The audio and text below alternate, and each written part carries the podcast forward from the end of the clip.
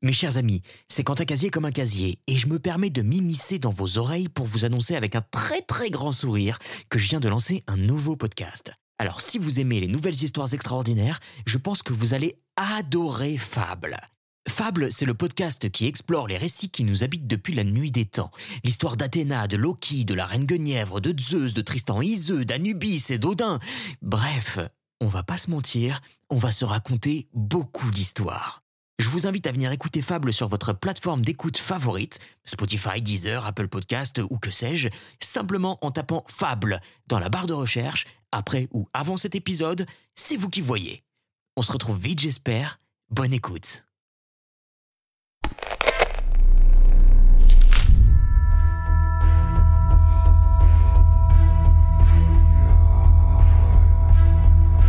J'espère que vous allez bien. Aujourd'hui, je vous invite à une grande fête pour faire face à une épidémie qui décime l'humanité. Dehors, la mort est partout. Mais loin, très très loin, dans une sublime abbaye, un homme a décidé que la vie ne serait que fête, plaisir et mépris de tout. Un homme a décidé qu'il pouvait se jouer de la mort rouge. Un homme a décidé qu'il était plus fort que la mort rouge. Sans plus attendre, c'est parti pour le masque de la mort rouge, d'après l'œuvre originale d'Edgar Allan Poe, dans une traduction de Charles Baudelaire. Afin de profiter de l'expérience qui vous attend, je vous recommande chaudement l'utilisation d'un casque audio.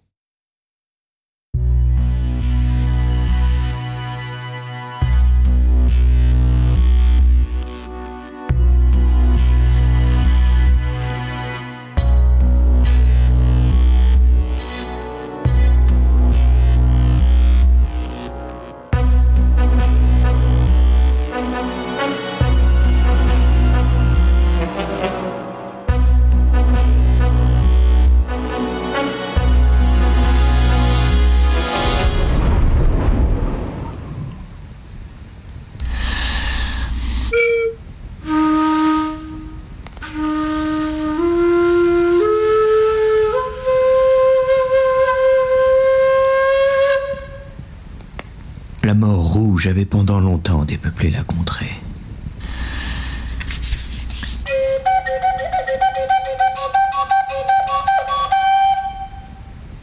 Jamais peste ne fut si fatale, si horrible.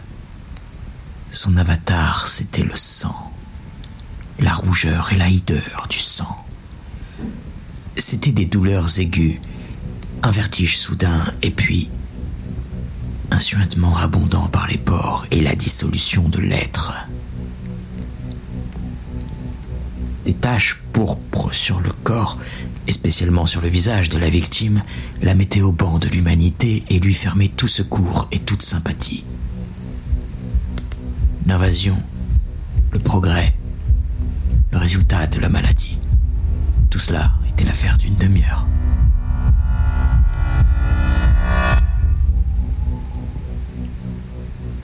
Mais le prince Prospero était heureux et intrépide et sagace. Quand ses domaines furent à moitié dépeuplés, il convoqua un millier d'amis vigoureux et allègres de cœur. Choisit parmi les chevaliers et les dames de sa cour et se fit avec eux une retraite profonde dans une de ses abbayes fortifiées. C'était un vaste et magnifique bâtiment, une création du prince d'un goût excentrique et cependant grandiose. Un mur épais et haut lui faisait une ceinture. Ce mur avait des portes de fer. Les courtisans, une fois entrés, se servirent de fourneaux et de solides marteaux pour souder les verrous. Ils résolurent de se barricader contre les impulsions soudaines du désespoir extérieur et de fermer toute issue aux frénésies du dedans.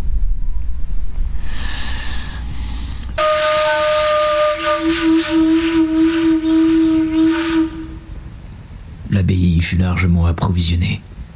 Grâce à ces précautions, les courtisans pouvaient jeter le défi à la contagion. Le monde extérieur s'arrangerait comme il pourrait. En attendant, c'était folie de s'affliger ou de penser. Le prince avait pourvu à tous les moyens de plaisir. Il y avait des bouffons, il y avait des improvisateurs, des danseurs, des musiciens, il y avait le beau sous toutes ses formes, il y avait le vin. En dedans, il y avait toutes ces belles choses et la sécurité. Au dehors, la mort rouge.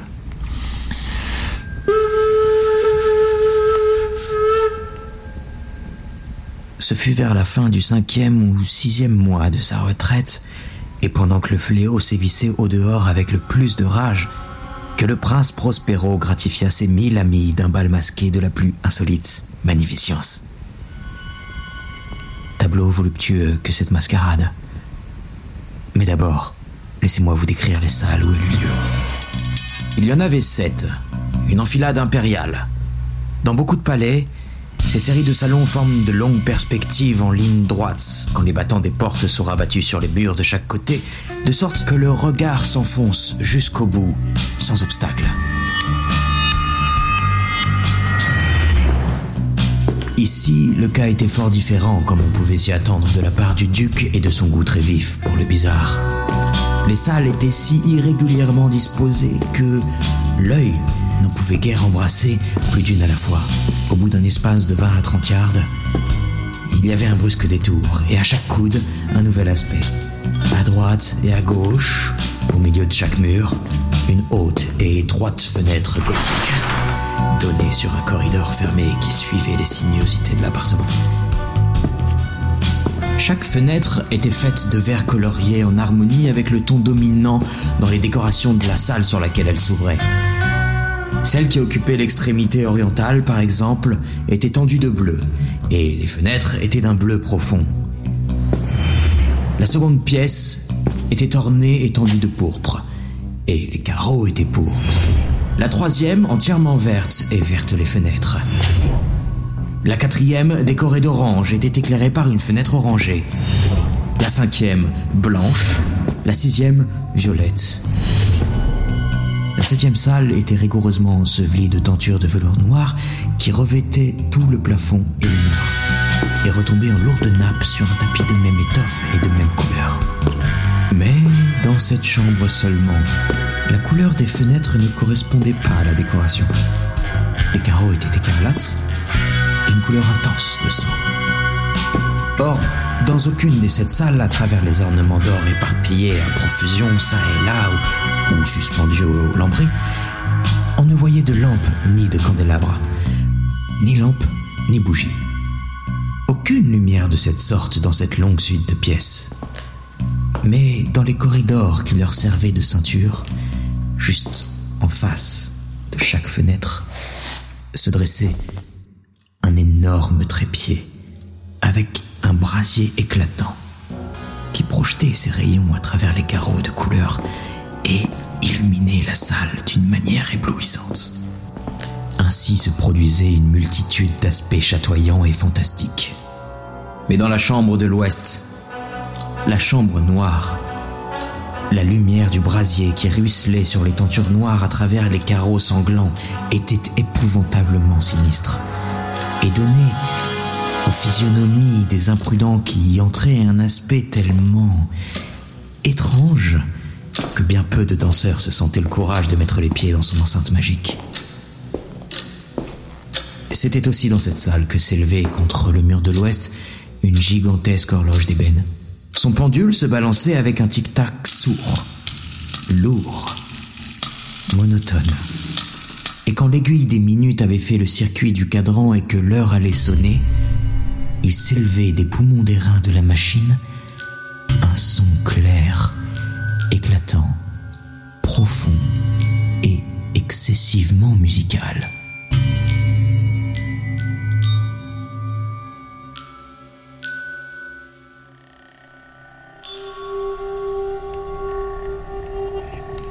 D'une note si particulière et d'une énergie telle que d'heure en heure, les musiciens de l'orchestre étaient contraints d'interrompre un instant leurs accords pour écouter la musique de l'heure. Les valseurs alors cessaient forcément leurs évolutions. Un trouble momentané courait dans toute la joyeuse compagnie, et tant que vibrait le carillon, on remarquait que les plus fous devenaient pâles, et que les plus âgés et les plus rassis passaient leurs mains sur leur front comme dans une méditation ou une rêverie délirante.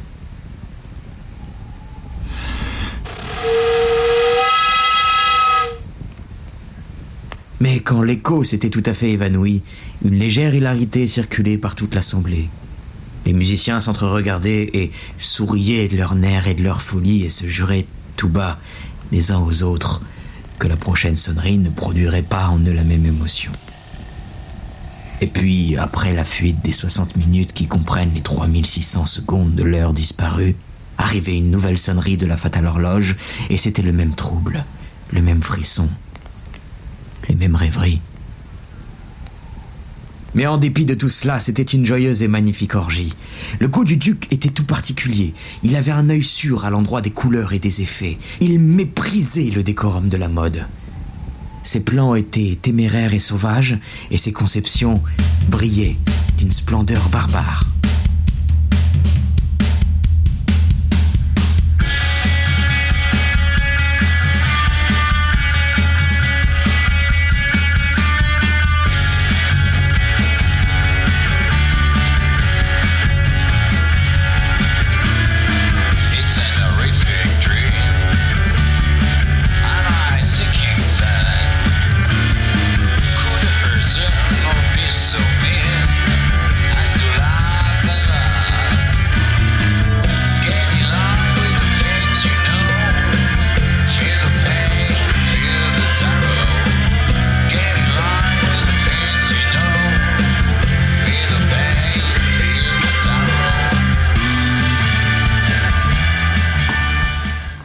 Des gens qui l'auraient jugé fou.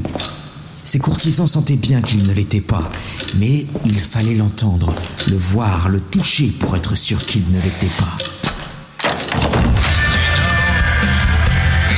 Il avait, à l'occasion de cette grande fête, présidé en grande partie à la décoration mobilière de cette salon. Et c'était son goût personnel qui avait commandé le style des travestissements. À coup sûr, c'était des conceptions grotesques. C'était éblouissant, étincelant. Il y avait du piquant et du fantastique. Beaucoup de ce qu'on a vu dans Hernani. Il y avait des figures vraiment arabesques, absurdement équipées et incongrument bâties. Des fantaisies monstrueuses comme la folie. Il y avait du beau, du licencieux, du bizarre en quantité, tant soit peu du terrible et du dégoûtant à foison. Bref, c'était comme une multitude de rêves qui se pavanaient ça et là dans les sept salons. Et ces rêves se contorsionnaient en tous sens, prenant la couleur des chambres. Et l'on eût dit qu'ils exécutaient la musique avec leurs pieds et que les airs étranges de l'orchestre étaient l'écho de leurs pas.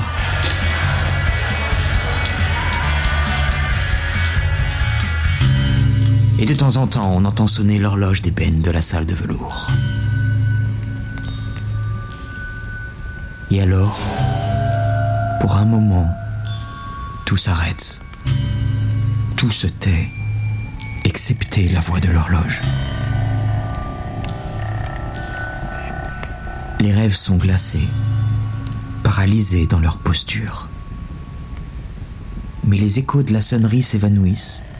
Ils n'ont duré qu'un instant, et à peine ont-ils fui qu'une hilarité légère et mal contenue circule partout. Et la musique s'enfle de nouveau. Et les rêves revivent. Et ils se tordent ça et là plus joyeusement que jamais, reflétant la couleur des fenêtres à travers lesquelles ruisselle le rayonnement des trépieds. Mais dans la chambre qui est là-bas, tout à l'ouest, aucun masque n'ose maintenant s'aventurer, car la nuit avance et une lumière plus rouge afflue à travers les carreaux couleur de sang, et la noirceur des draperies funèbres est effrayante. Et à l'étourdi qui met le pied sur le tapis funèbre, l'horloge d'ébène envoie un carillon plus lourd. Plus solennellement énergique que celui qui frappe les oreilles des masques tourbillonnants dans la souciance lointaine des autres salles. Quant à ces pièces-là, elles fourmillaient de monde et le cœur de la vie y battait fiévreusement. Et la fête tourbillonnait toujours lorsque s'éleva enfin le son de minuit de l'horloge.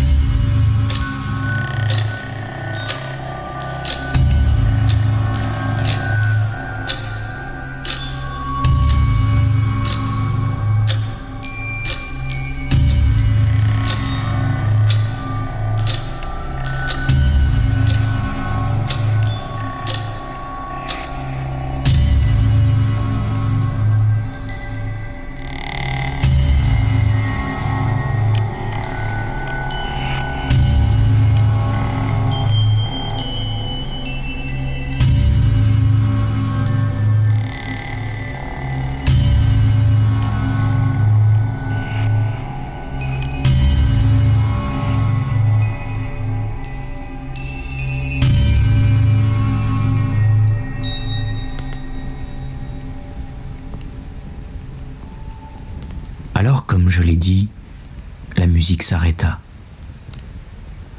Le tournoiement des valseurs fut suspendu. Il se fit partout, comme naguère, une anxieuse immobilité. Mais le timbre de l'horloge avait cette fois douze coups à sonner. Aussi, il se peut bien que plus de pensées se soient glissées dans les méditations de ceux qui pensaient parmi cette foule festoyante.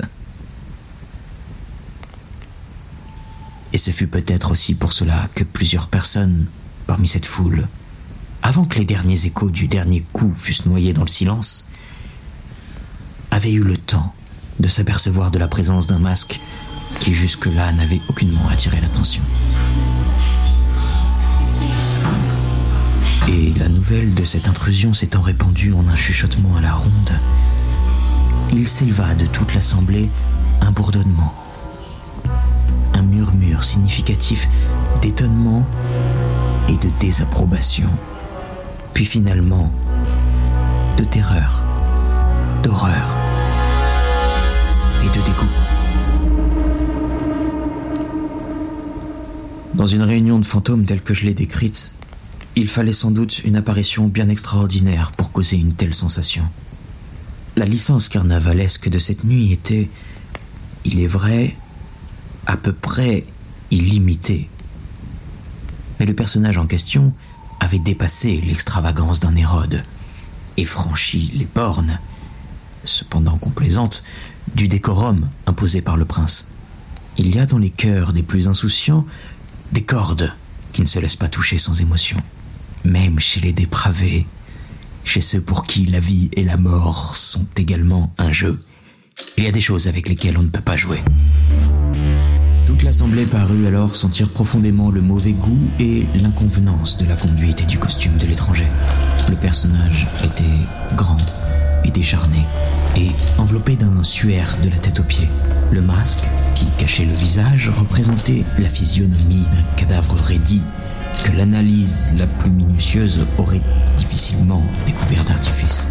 Et cependant, tous ces fous auraient peut-être supporté, sinon approuvé, cette laide plaisanterie. Mais le masque avait été jusqu'à adopter le type de la mort rouge. Son vêtement était barbouillé de sang et son large front, ainsi que tous les traits de sa face, étaient aspergés de l'épouvantable écarlate quand les yeux du prince Prospero tombèrent sur cette figure de spectre qui, d'un mouvement lent, solennel, emphatique, comme pour mieux soutenir son rôle, se promenait ça et là à travers les danseurs, on le vit d'abord convulsé par un violent frisson de terreur ou de dégoût. Mais une seconde après, son front s'empourpra de rage. Qui ose demanda-t-il d'une voix enrouée aux courtisans debout près de lui. Qui ose nous insulter par cette ironie blasphématoire? Emparez-vous de lui et démasquez-le. Que nous sachions qui nous aurons à pendre au créneau au lever du soleil. C'était dans la chambre de l'Est ou chambre bleue que se trouvait le prince Prospero quand il prononça ces paroles. Elles retentirent fortement et clairement à travers les sept salons, car le prince était un homme impérieux et robuste, et la musique s'était tue à un signe de sa main.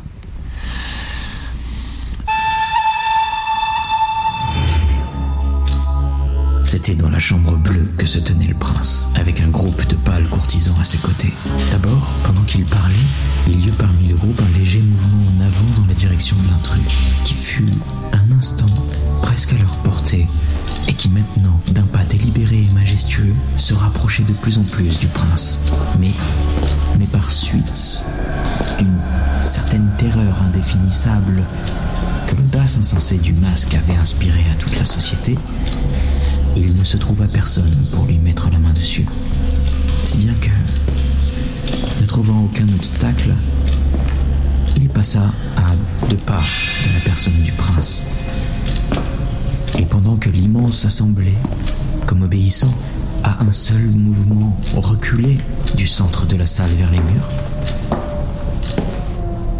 il continua sa route sans interruption, de ce même pas solennel et mesuré qu'il avait tout d'abord caractérisé, de la chambre bleue à la chambre pourpre, de la chambre pourpre à la chambre verte, de la verte à l'orange, de celle-ci à la blanche et de celle-là à la violette, avant qu'on eût fait un mouvement décisif pour l'arrêter. Ce fut alors toutefois que le prince Prospero, exaspéré par la rage et la honte de sa lâcheté d'une minute, s'élança précipitamment à travers les six chambres où nul ne le suivit, car une terreur mortelle s'était emparée de tout le monde. Il brandissait un poignard nu et s'était approché impétueusement à une distance de trois ou quatre pieds du fantôme qui battait en retraite quand ce dernier, arrivé à l'extrémité de la salle de velours, se retourna brusquement.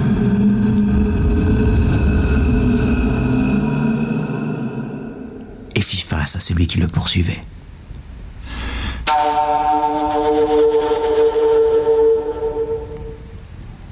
Un cri aigu partit et le poignard glissa avec un éclair sur le tapis funèbre où le prince Prospero tombait mort une seconde après.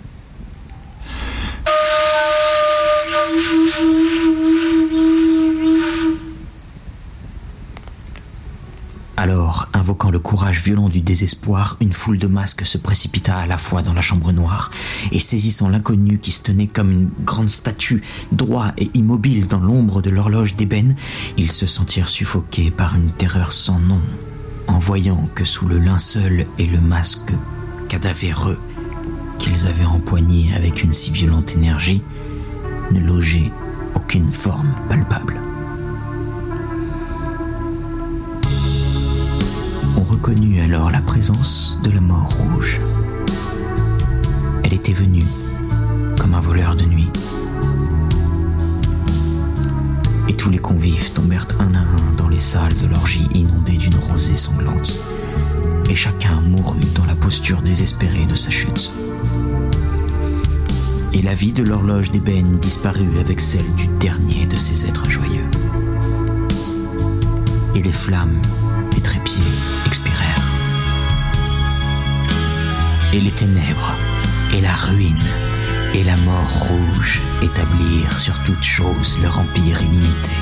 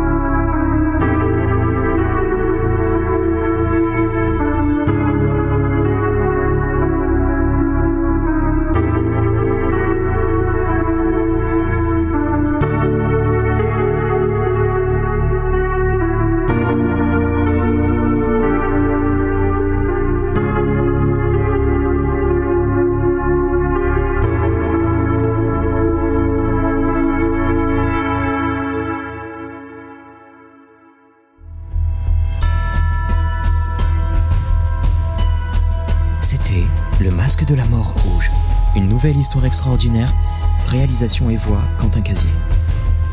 Musique originale Philippe Bettenot. Si notre podcast vous plaît et que vous souhaitez nous soutenir, n'hésitez pas à laisser un avis sur Apple Podcast et à nous suivre sur les réseaux sociaux. On se retrouve la semaine prochaine pour une nouvelle histoire. C'était votre narrateur. À bientôt.